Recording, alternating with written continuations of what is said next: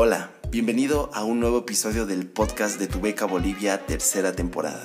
Un espacio donde podrás informarte sobre cómo lograr obtener una beca para estudiar en el extranjero, directamente de las personas que la consiguieron. Queremos compartir contigo consejos, experiencias e información que te puedan ayudar a cumplir tu sueño de estudiar en otro país. Además, te mantendremos al tanto de los diferentes programas de Tu Beca Bolivia. Antes de comenzar el episodio de hoy, te invito a suscribirte y a seguir nuestro podcast para estar al tanto de nuevas noticias.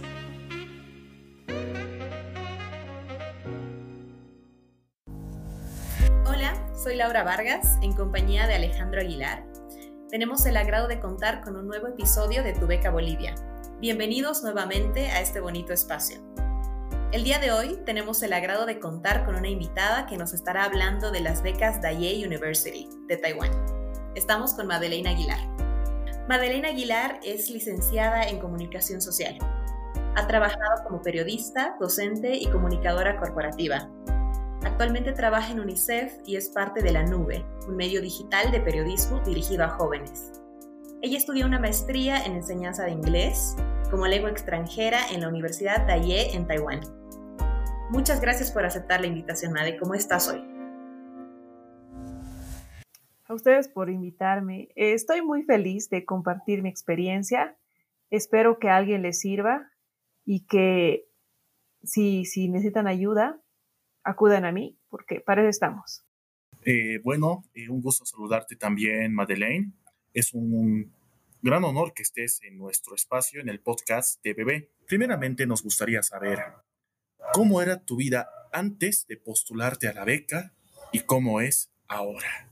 Wow, qué increíble pregunta, porque realmente eh, la beca, pero más que nada la experiencia de salir de Bolivia, estudiar en el exterior, me cambió totalmente la vida. Eh, recuerdo cuando estaba en el avión, seguramente a todas las personas que han ido al, al exterior les ha pasado eso, cuando desde la ventana del avión ves Bolivia y la ves tan pequeña y dices, resulta que no es solo el mundo Bolivia, es, hay más. Y bueno, antes de, tener la eh, maestría en inglés, yo era periodista, trabajaba en el periódico Página 7, ganaba el mínimo y tal vez un poco menos después de todos los descuentos. Em, estudiaba eh, un diplomado y vivía con mis papás. Ahora em, estoy trabajando en UNICEF. Soy editora de textos en inglés. Mi trabajo es eh, ver que los reportes que hacen a los, a los donantes eh, de UNICEF estén bien escritos he combinado esto del periodismo con el inglés y ahora soy como una experta en, redacción en inglés. También he sido docente de redacción en Estados Unidos, ha sido una segunda beca que hice eh, para una segunda maestría que todavía no terminé. Eh, gano mucho más, vivo en un departamento independiente eh, y creo que se podría decir que incluso me siento próspera económicamente. Eh, nada de eso hubiese pasado si no me hubiese ido al exterior. Nada de eso hubiese pasado si no hubiese estado en un lugar tan diferente como es Taiwán. No hubiese aprendido las cosas necesarias que todo adulto debería saber. Lo aprendí a la brusca porque en vez de irme a un lugar cerquita, se me ocurrió ir a Taiwán, que ni siquiera sabía una palabra de chino. Pero si no hubiesen pasado las cosas así, no estaría donde estoy ahora. Así que le debo mucho a esa oportunidad que me ha dado la vida, Dios y todo. Soy tu fan, primero quiero decir, con todo lo que nos estás contando desde ya. Primero voy a decir que soy tu fan. Quiero saber, eh, ¿cuándo fue que tú postulaste a, la beca DAIE en DAIE University? Soy mala para los números y eso incluye los años, pero si no me equivoco, era el 2017 tenía 24 años y ahora tengo 29, así que era hace 5 años. Buenísimo. Y hablando, ¿cómo te enteraste de la beca, de, que existía siquiera? Porque como tú dices, es, eh, no es muy convencional, ¿no? Es como lejos y, bueno, bueno, a mí me parecería, me asustaría un poco y creo que a la mayoría de las personas escuchar Taiwán y decir, bueno, sí, ¿cómo voy a aprender el idioma para empezar? ¿Cómo, ¿Cómo te enteraste de la beca? ¿A quiénes está dirigida? ¿Y cómo hiciste para postular? Bueno, yo llegó un momento en mi vida en que todos me empezaban a preguntar, ahora me doy cuenta que nada que que me han preguntado eso, pero me empezaban a preguntar de, ah, ¿tienes novio o, o te vas a casar o cosas así? Y, yo era, no me, quiero casar. y, y, no, o sea, no, no siento que encaje en ese, en ese rol que, si en ese molde, digamos, que mi familia, tanto del lado paterno como del materno, era lo típico. Yo no quería salir de mi casa a la casa de mi esposo. Yo quería hacer las cosas independientes y, no veía a alguien en mi familia que, que me dé un, una guía. Entonces, un día me acuerdo, estaba, vivíamos en un callejón en mi casa y estaba caminando por el callejón y he dicho, yo voy a ser la hija que estudia en el extranjero. Ese va a ser mi, mi éxito, digamos. Voy a estudiar en el extranjero. No tenía idea de qué voy a estudiar, ni dónde voy a estudiar, solo quería irme. Entonces empecé a buscar eh, becas en todo lado, la típica, ¿no? Voy a irme a Estados Unidos o voy a irme a, Inglaterra. Y, empecé a ver los, requisitos. Para empezar, mi, mi, familia nunca ha sido de tener dinero, o sea, no, no somos ricos. Y veía que cuánto costaban los estudios y dije, pucha, nunca voy a tener eso. Y la otra, el otro lado era eh, universidades que te pedían excelencia académica. Mi, promedio de universidad yo salí de la Universidad Católica, es de 83, que según yo era bueno. Yo creí que era bueno, pero no. Hay universidades que te piden 90, lo que sería 3, creo, 3.0 en, el, otro sistema. Y, y yo la vi muy imposible. Hubiese, me hubiese encantado conocer tu beca Bolivia antes, pero no, no fue así. Eh, entonces, lo que hice fue postularme. Me acuerdo que me postulé a la beca, a las becas Carolinas, Carolina dos años.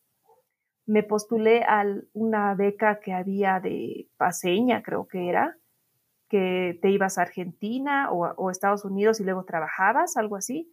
A esa me postulé. Me postulé a una de, bueno, me postulé a la Chivinin, eh, y a otras, o sea, he debido postular, sin mentirles, como unas siete u ocho universidades y becas. Eh, seguramente ustedes y los de Tu Beca Bolivia saben lo largo que son los formularios y las aplicaciones, que la mayoría de las personas se, se rinde a medio proceso. Yo terminé estas aplicaciones, estamos hablando de siete larguísimos procesos. Y me acuerdo que eso lo hice en julio, creo, porque estaba de vacaciones o algo así. Y para febrero, marzo, generalmente te llegan las respuestas, ¿verdad? y en ese entonces me llegaron, me llegaron a mi correo, era, era muy triste esa escena de el, lo siento, pero no fuiste aceptada. Lamentamos informarte, gracias por Yo era uno más triste que el otro, y mi correo estaba lleno de correos así. Y en ese afán de, de estar buscando becas, mi cuñado, el esposo de mi, hermana, de mi hermana mayor, me vio así tan, tan impaciente por encontrar una oportunidad y me dijo, yo tengo un amigo con el que jugaba fútbol de niño, o sea, re lejano, ¿no? Tengo un amigo que, que creo que es docente en Taiwán y yo, eh, pásame su contacto. O sea, ni siquiera le pregunté de qué es docente o dónde está Taiwán, porque sinceramente no sabía dónde estaba Taiwán. Y le dije, pásame su contacto, por favor. Y yo le escribí Álvaro se llama, y le dije, hola Álvaro, te llamo Madeleine, soy amiga de Wilmer, juegas fútbol con él. ¿Me, puedes ayudar, por favor?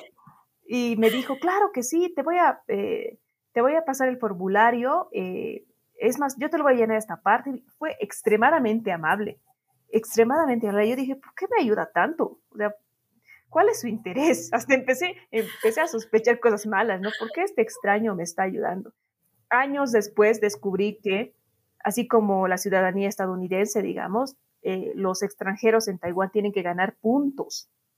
Y cuando los docentes traen a, estudiantes extranjeros, ganan puntos para que eventualmente se vuelvan ciudadanos. Entonces, esa era la razón por, por la que él era tan amable conmigo. Y bueno, él me contactó, él me respondió cuando yo estaba postulándome a, todos los, a todas las becas. Y me llené ese formulario que estaba en chino, literalmente está en chino, eh, por llenar uno más. Entonces llené ya ese, uno más. Y cuando estaba revisando mi correo de rechazos, me llegó un correo en chino que yo no entendía nada, ¿no? Eh, y yo, ¿a qué será esto? Y, la verdad es que no lo entendí. Y a la una de la mañana me llamó este Álvaro y me dijo, oye, te cuento que él, él es muy, no es muy querendón de Bolivia, digamos. Me dijo un chiste, me dijo, tengo una buena noticia y una mala noticia. Y yo, dime la mala primero, le digo. La mala es que te voy a ver seguido y a mí no me gustan los bolivianos. Y la buena es que te aceptaron. y yo, ¿qué? Eso es lo mejor, los bolivianos me dijiste. Sí, te aceptaron, vas a venir a Taiwán.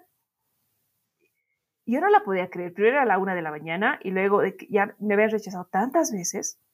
Yo sé. Y fui a despertarles a mis papás y les dije, me aceptaron, me aceptaron. Ni idea a qué me estaban aceptando. No sabía qué iba a estudiar porque el correo estaba en chino. Pero yo ya acepté. Yo ya acepté totalmente y les dije que voy a ir. Y bueno, así empezó la historia.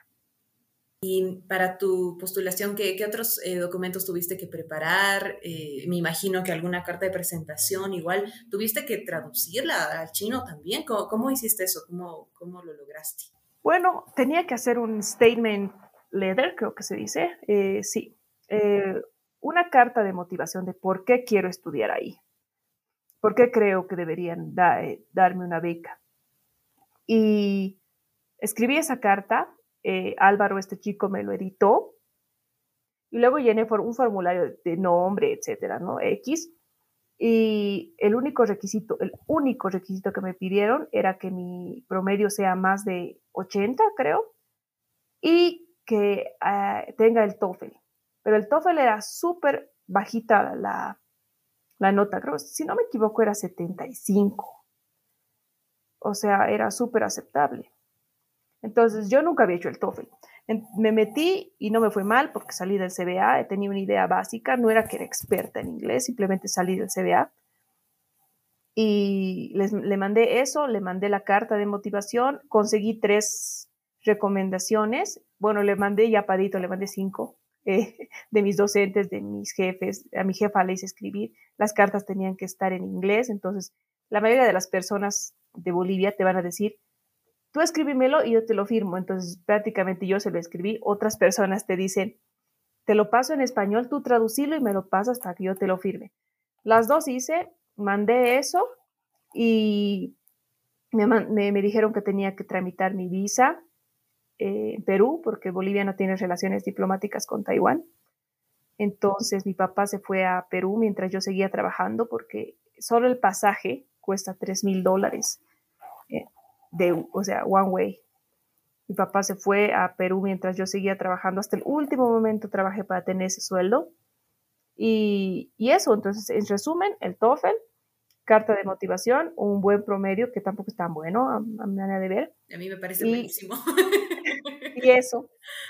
Y con todo eso le mandé un montón de, de, de, cosas. Saqué mi pasaporte, porque mi pasaporte tenía. Fui a sacar mi pasaporte vigente. Mandé todo a Álvaro Álvaro lo presentó y me compré el pasaje. Y eh, la beca, eso, eso, eso, te iba a preguntar justamente, ¿qué es lo que cubría, aparte de, de, los estudios allá, obviamente? ¿Cómo hacías?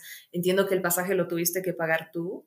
Sí. Y ahí ya para la manutención, eso, ¿cómo, cómo funcionó eso? Eh, la, beca, la beca de DAIE es una beca de estudios. O sea, eh, tú no pagas por estudiar, pero es lo único que te da. En mi tiempo, porque ahora me enteré que ya no es así, solo a los del doctorado les, pagan eh, una especie de estipendio. En mi tiempo te pagaban mil dólares por semestre, eh, que es poquitísimo. Eh, pero tampoco es cara la vida en Taiwán. Es como Santa Cruz. Ah, mira. Es, es bastante barato. Entonces, con mil dólares me alcanzó eh, para vivir, porque el almuerzo era, digamos, como unos 10 bolivianos, en la cafetería. O sea, era barato, porque la, universidad está en un pueblito de universidad, que generalmente eso pasa, y, todo hay ahí. Eh, pero eso, me daba mil dólares para vivir el semestre.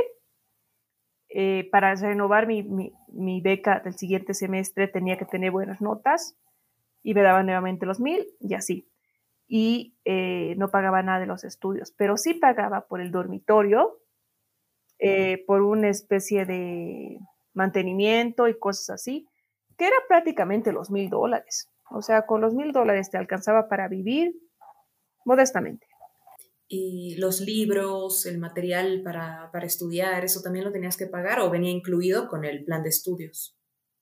Los libros eran, la mayoría eran PDFs que estaban en el sistema de la universidad y a veces no los imprimían. He tenido que comprar cuatro libros, creo, pues chiquititos. Y no eran caros. Sí, no, no eran caros. Más que nada era todo en el sistema. Eh, y usaban así como Scology, ese tipo de cosas que ahora todos dominamos, pero en ese tiempo para mí era novedad. Muchísima tecnología para ese tiempo. Sí, totalmente. Y entonces no, no gasté casi nada. Y yéndonos al tema fuerte, y para mí es el tema fuerte, eh, ¿cómo, ¿cómo funciona la parte del idioma? ¿Cómo aprendiste? ¿Qué, qué pasó con eso? Fue muy traumático. muy traumático. Sí, lo primero que, el primer error que cometí, y, realmente es un gran error dado que soy periodista y era periodista, no investigué, no investigué nada del lugar, estaba tan emocionada como que, ay, nadie, nadie de mi familia ha viajado al exterior, entonces era como que, wow, estaba tan emocionada que no hice la investigación que todo estudiante debería hacer. No estudié cómo era el clima, no estudié qué idioma hablan, porque según yo, en todo el mundo se habla inglés. Yo sabía inglés, entonces no había ningún problema. Eh, no estudié nada de la cultura, no, sabía ni una palabra en chino. Y bueno, llegué, llegué a la universidad, que era, eh, como les digo, en un pueblito. Eh, se perdió mi maleta, o sea, todo mal. se llegué sin ropa, porque pues, solo tenía lo que estaba puesto y empecé a transpirar porque es, es un calor así increíble y la humedad. Entonces yo y como toda buena paseña me fui con una chamarra de frisa, ¿no ves? Estaba asando y es racista, pero, pero luego me di, me di, cuenta que no es verdad. Para mí todos se veían iguales. Entonces entré al dormitorio de, la, de las chicas toditas eran idénticas. Y esa súper perdida. Y le, le, decía, hola, en inglés, ¿no? Hola, me llamo Adelaine, ¿dónde es mi dormitorio? Y todos se reían. Y yo, ¿por qué se ríen? Y era porque no sabían hablar inglés y les daba vergüenza que yo hable inglés y ellas, ellas no podían. Entonces empezaron a correr como que, ¿qué hacemos? ¿Qué hacemos? Y trajeron una chica que hablaba, creo que cinco palabras, como que you, name, me mostró una lista y la lista era caracteres en chino y ahí bien grande, Madeleine, y yo, esta. Y, y me dieron mi colchón, que era un plegable de creo que un centímetro de grosor, no estoy mintiendo, era así el, el, colchón, colchón, almohada, una especie de sábana. Y, me, y esa chica que sabía cinco palabras de inglés me dijo, me llevó así de la mano a un dormitorio y me dijo, eh, clean, o sea, señalando así, clean. Y yo, clean, o sea, como que limpia, está limpio. Y era un, un escritorio de como un metro y medio, digamos. Sobre el escritorio, sobre la misma dimensión del escritorio, había un camarote, una cama, y estaba sucio. Y entonces me di cuenta que tenía que limpiar. O sea, yo tenía que llegar a limpiar mi lugar y ahí poner el colchón y todo eso. Pero fue señas de you, I, food, así como cavernícolas. ¿Y cuánto? Bueno, a partir de ahí ya supongo completamente asustada y para aprender el idioma también una sensación de presión, me imagino. ¿Cómo, cómo hiciste? ¿Cómo aprendiste? No, ese, en ese momento la sensación era me quiero ir. Ah, también, yo muy optimista. Quería irme, fui a, la, a buscar una zona wifi, que había una salita que decía la señal de wifi y algo en chino. Y ahí le, le llamé a Álvaro, le dije que perdí mi ropa y fui a hablar con él y me dijo eh, él que tengo que aprender el chino y que salga con un taiwanés, así va a ser súper fácil. Y yo, no quiero, no quiero salir con un taiwanés. Y así fue, fue muy traumante. No, no me había percatado que todo tiene idioma, ¿no? Las, las etiquetas, eh, la, la, señalética, dónde están los baños, todo tiene idioma. Y ahí no había nada. Eh, así pasé los dos primeros días, un shock horrible. Y luego de eso fui a mi primera clase y me enteré que mi maestría era en inglés. Yo, yo había entendido que la maestría era en el idioma inglés, tipo, vamos a enseñarte comunicación en inglés, pero no, era una maestría en inglés, en el idioma, o sea, aprender, ser magíster en inglés. Yo, yo, ¿para qué quiero aprender inglés? Ya sé inglés, y no entendía nada. Y me, me dijeron que era para enseñar inglés y mis clases eran de diseño de currícula, técnicas de enseñanza, cómo evaluar, cómo hacer un plan de clase. Y yo decía, pero a mí ni siquiera me gusta enseñar.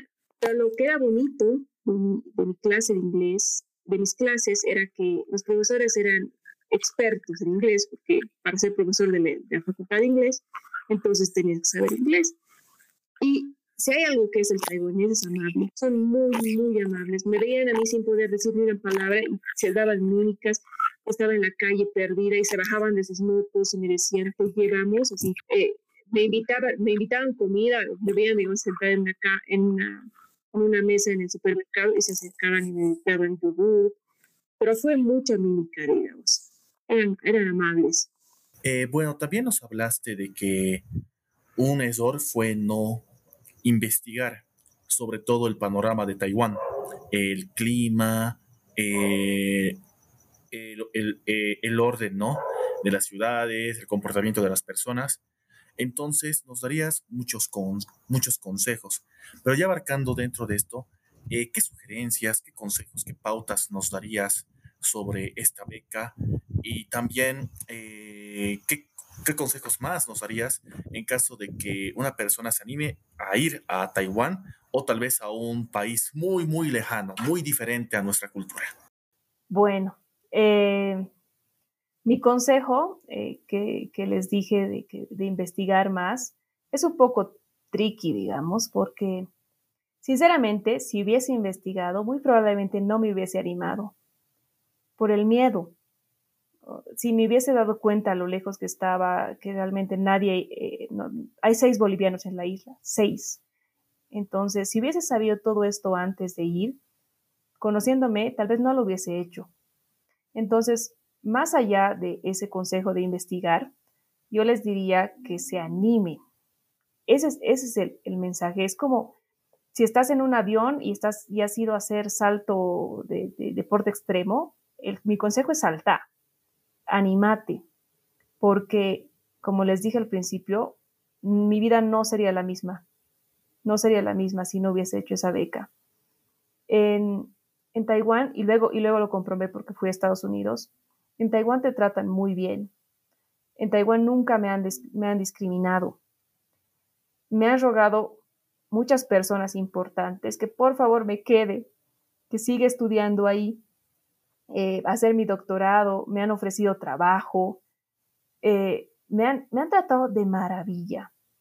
Eh, como tengo amigos que han estudiado en el exterior, me comentan, ¿no? Que, no sé, en Argentina hay una especie de, discriminación a los bolivianos, ni que hablar en Estados Unidos, yo mismo lo he visto, en Europa también. Eh, entonces yo les diría que se animen, ese es el consejo principal. Pero de Taiwán en particular hay dos cosas que me han llamado muchísimo la atención y que me han hecho amar ese país. El primero es lo amable que son las personas. Las personas eh, te reciben en su casa, eh, te ayudan, te, tratan como si, fueran, como si fueran tus amigos cuando no son. Y la segunda es, la, la, mejor de todo, no hay crimen. En Taiwán no hay crimen. No, no, puede, no, no te va a pasar nada si estás con una minifalda a la una de la mañana en un callejón oscuro. Nadie ni siquiera te va a silbar. O sea, no existe el crimen. Yo una vez le, lo dejé mi billetera en, la, en un karaoke que fuimos con los cinco bolivianos que hay ahí eh, y, al día siguiente yo era, oh no, olvidé mi billetera. Ni siquiera me habían robado, he olvidado mi billetera en mi karaoke. Me dijeron, vamos a recogerla. Yo, no va a estar ahí. Volví al karaoke y estaba ahí. Ni siquiera lo, lo habían eh, hurgado, digamos, habían sacado el dinero. Lo tenían ahí guardado. Y eso fue algo que me acostumbré muy rápido. Creo que a la semana ya era como que amo el hecho de que no hay crimen aquí. No lo cambio por nada.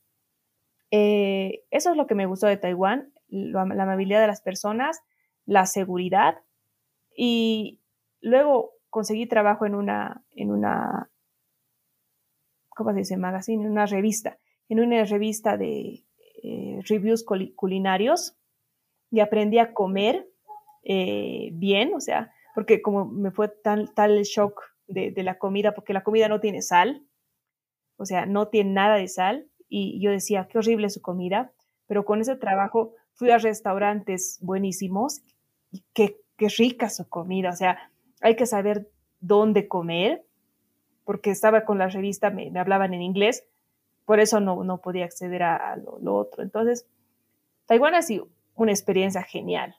Yo les diría, consejo, anímense, anímense. Y si se, si se ponen a pensar en, las, en los requisitos, son súper fáciles. O sea, no es, un, no es mucho lo que piden del TOEFL, no es mucho lo que piden de, de nota. Y las, las cartas de recomendaciones yo les digo, si les van a decir sus amigos, sus profesores, escribe y yo te voy a firmar. Y así simplemente vas. Cuando estaba ya en Taiwán, eh, conocí el, el, valor de lo que es el inglés. Porque yo, no, no, no, es por presumir, pero tenía buen currículum para mis 24 años. Había trabajado en el periódico, eh, sabía redactar en revistas, era comunicadora, tenía buenas notas, sabía inglés, etc. Nada de eso me sirvió Nada, o sea, no podía conseguir un trabajo de comunicación. Lo único, lo único que me sirvió fue el inglés. Y me veían que no era asiática y decían, oh, sabe inglés. Y así me dieron trabajo de tutora, me dieron trabajo de, profesora de kinder, profesora de, de, de, adolescentes, de universitarios. Se, se, enteraron mis profesores que era profesora, de, que era periodista y me dieron una clase en la universidad de eh, inglés de periodismo. Y, o sea, yo le dijo, yo, yo, yo, le llamé a mi papá y le dije, muchas, muchas gracias por haberme hecho estudiar inglés. Muchas gracias, porque no sabes lo que me está sirviendo. Y viví de eso, viví y, actualmente, para que vean el, impacto, actualmente mi trabajo es eso, es el inglés. Entonces, es una súper oportunidad.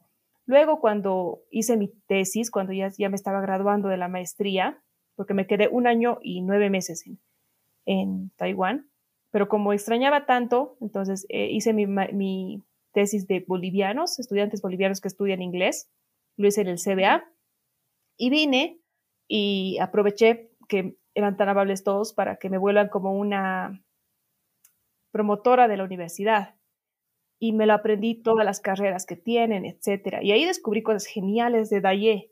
Resulta que en Daye enseñan ingenierías, enseñan eh, carreras de arte, o sea, hay, hay la carrera de escultura, ponte, carrera de pintura, hay carrera de cocina eh, asiática, americana y de otro tipo. Hay una carrera que había sido súper importante para ellos, que es de uh, relacionado con la aviación, o sea, hermosa, eh, aviadores, etcétera. Y la universidad tiene un avión, tiene un avión donde hacen sus prácticas de cómo hacer eso también hacen laboratorios eh, eh, tecnológicos, o sea, hay, hay ciencia y todo eso. Claro que para esas carreras tienes que aprender chino.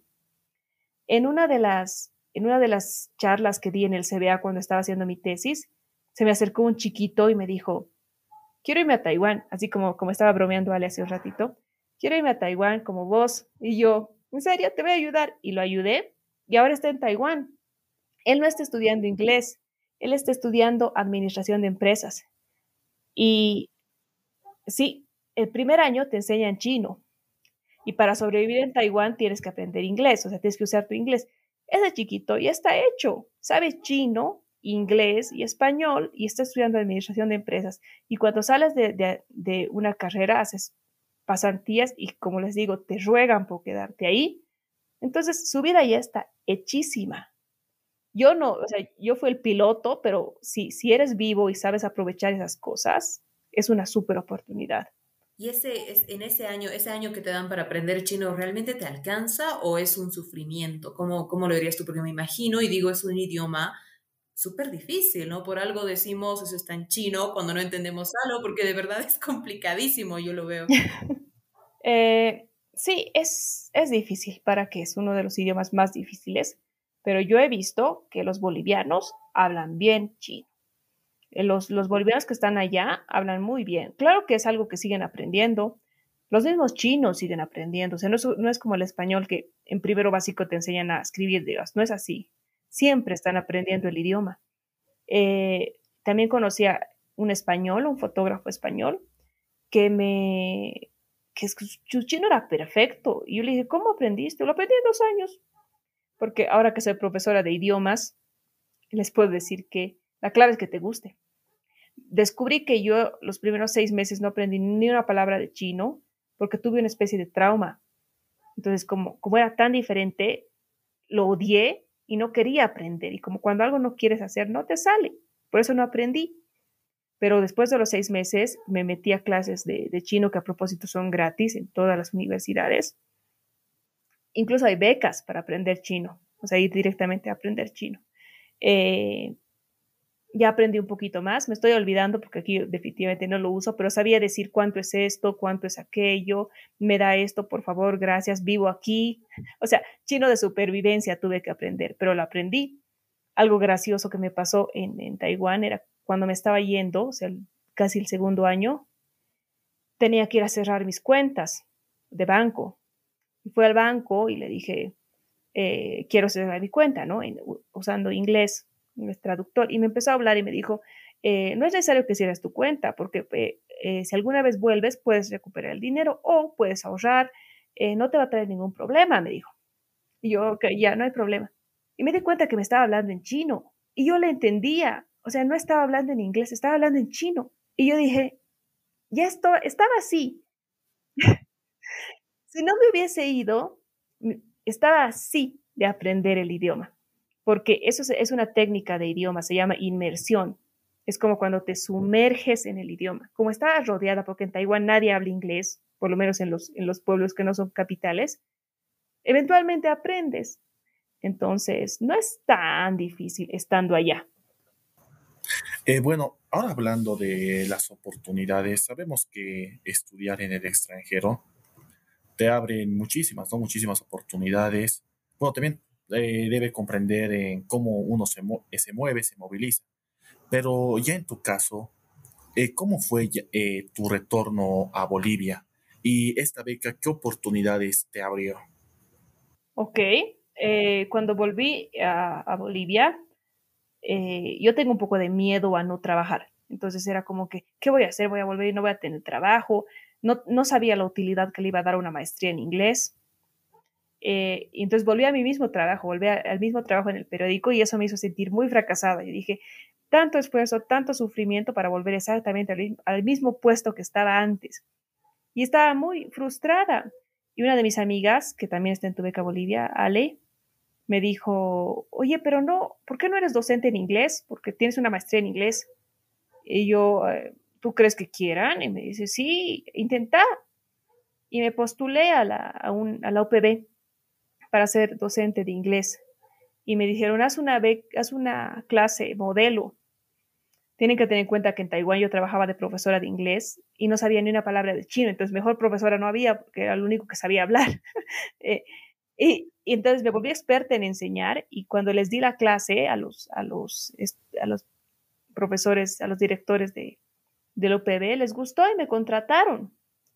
Y un docente, eh, un licenciado gana creo que 64 bolivianos la hora, pero un, alguien que tiene una maestría gana 84 bolivianos la hora.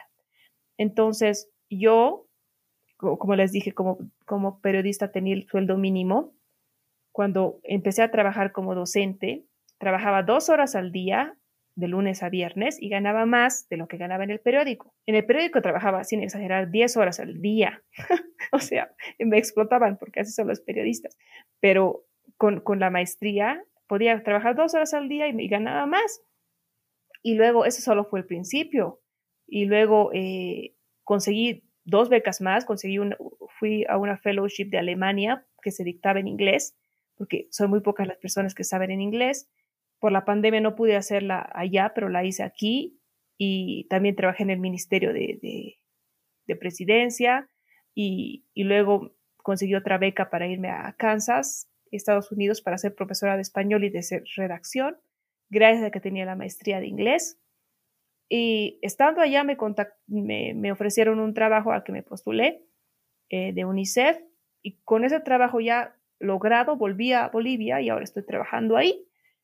Entonces, cambió totalmente mi, mi, perspectiva laboral por, por esa maestría. No, qué bien. Qué lindo escuchar todo ha sido como una secuencia y todo lo que te ha traído el inglés. Es, increíble porque uno puede decir, no, bueno, me va a servir como una herramienta de lado que sirva para mi carrera, pero realmente no es así, es importantísimo y, todo lo que haces ahora está relacionado con eso. Entonces es, muy lindo escuchar eso y que sea en Taiwán lo hace todavía más interesante que haya sido en Taiwán. Bueno, Made, ha sido muy lindo escucharte. Muchas gracias por compartir eh, tus experiencias con nosotros, para todos los que nos están escuchando y, y piensan tal vez que las opciones no son tantas. Bueno, acá tenemos un ejemplo de algo que parecía súper lejano o tal vez que no le hubieras tirado mucha pelota viéndolo ahí, pero resulta que, que realmente ha sido algo que te ha cambiado la vida y te ha hecho. Entonces ha sido, ha sido muy lindo escucharte. Muchas gracias otra vez por aceptar la invitación y, nada, que, que, tengas linda noche, bueno, lindo día mañana, la semana y gracias por haber estado con nosotros. Gracias, gracias a ustedes. Y bueno, solo les quería hacer un pequeño datito. Tengan en cuenta que, los, que la mayoría de los años escolares, eh, o sea, los años eh, universitarios, comienzan en septiembre y el segundo, el segundo semestre es en febrero. Entonces, muchas, muchos niños me dicen, o sea, que están saliendo del colegio en diciembre, dicen, quiero irme a estudiar al exterior y en ese momento no hay nada abierto. Entonces, vean el calendario de otros países para postularse. Pero postularse y ganar becas no es difícil, es solo animarse. Y postular a todo y ver todos los rechazos y seguir y seguir y seguir, tener esa perseverancia. Algo siempre te va a tocar, el destino te alcanza. Tienes que tener la decisión nada más. Bueno, eh, muchas gracias. Gracias, Made. Ale. Muchísimas gracias, Made. Nos vemos. Ok, gracias a ustedes. Chao, chao.